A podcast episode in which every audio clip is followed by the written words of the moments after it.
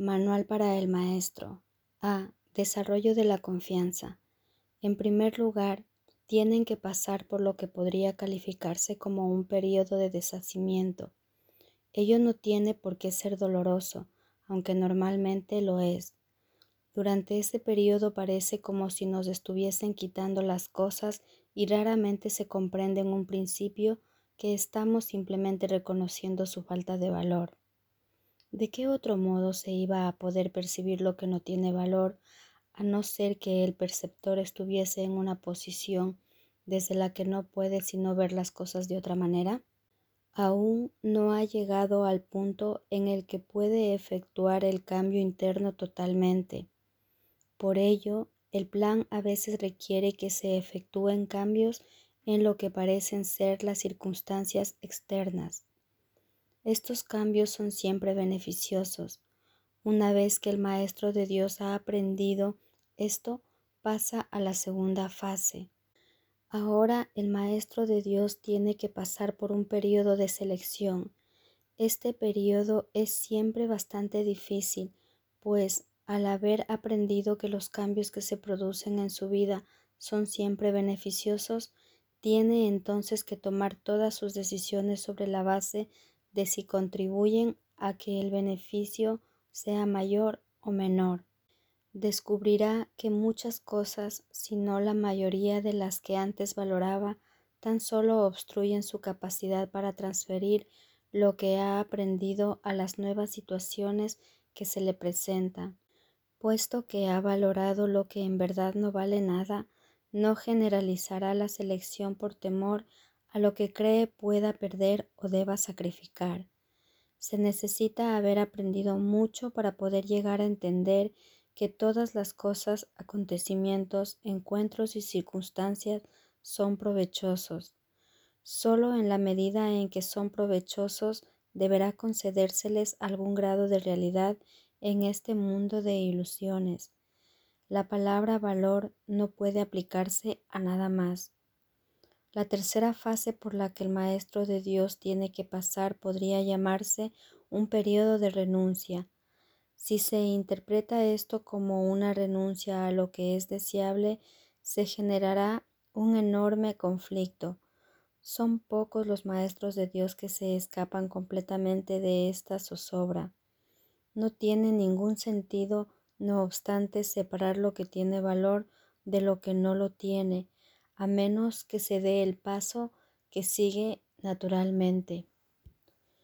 Por lo tanto, el periodo de transición tiende a ser un periodo en el que el Maestro de Dios se siente obligado a sacrificar sus propios intereses en aras de la verdad.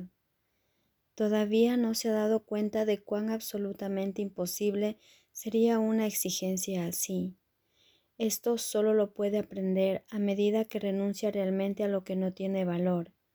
Mediante esa renuncia aprende que donde esperaba aflicción encuentra en su lugar una feliz despreocupación.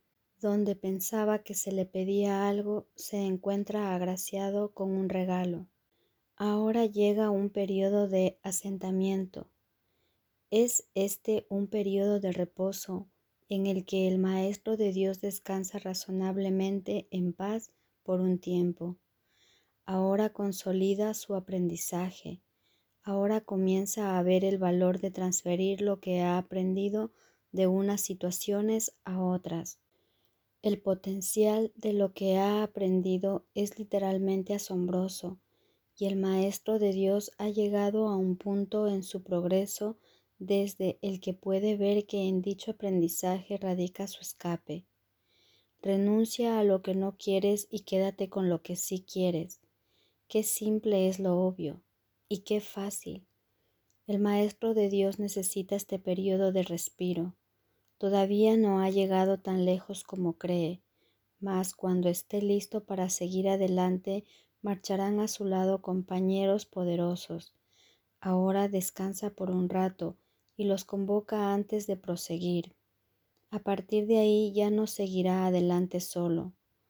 La siguiente fase es ciertamente un periodo de inestabilidad.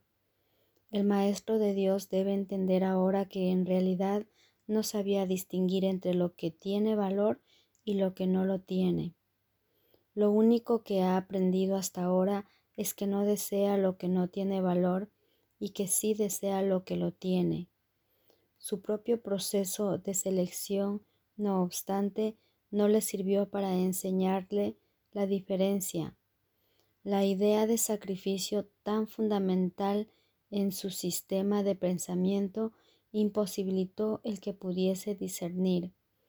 Pensó que había aprendido a estar dispuesto, pero ahora se da cuenta de que no sabe para qué sirve estar dispuesto. Ahora tiene que alcanzar un estado que puede permanecer fuera de su alcance por mucho tiempo. Tiene que aprender a dejar de lado todo juicio y a preguntarse en toda circunstancia qué es lo que realmente quiere. De no ser porque cada uno de los pasos en esta dirección está tan fuertemente reforzado, cuán difícil sería darlos.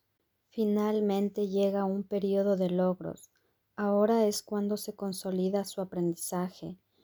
Lo que antes se consideraban simples sombras se han convertido ahora en ganancias sustanciales, con las que puede contar en cualquier emergencia, así como también en los periodos de calma.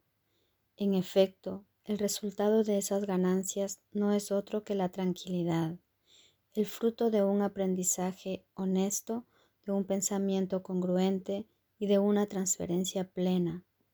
Esta es la fase de la verdadera paz, pues aquí se refleja plenamente el estado celestial. A partir de ahí, el camino al cielo está libre y despejado, y no presenta ninguna dificultad. En realidad ya está aquí. ¿Quién iba a querer ir a ninguna otra parte si ya goza de absoluta paz? ¿Y quién querría cambiar su tranquilidad por algo más deseable? ¿Qué podría ser más deseable?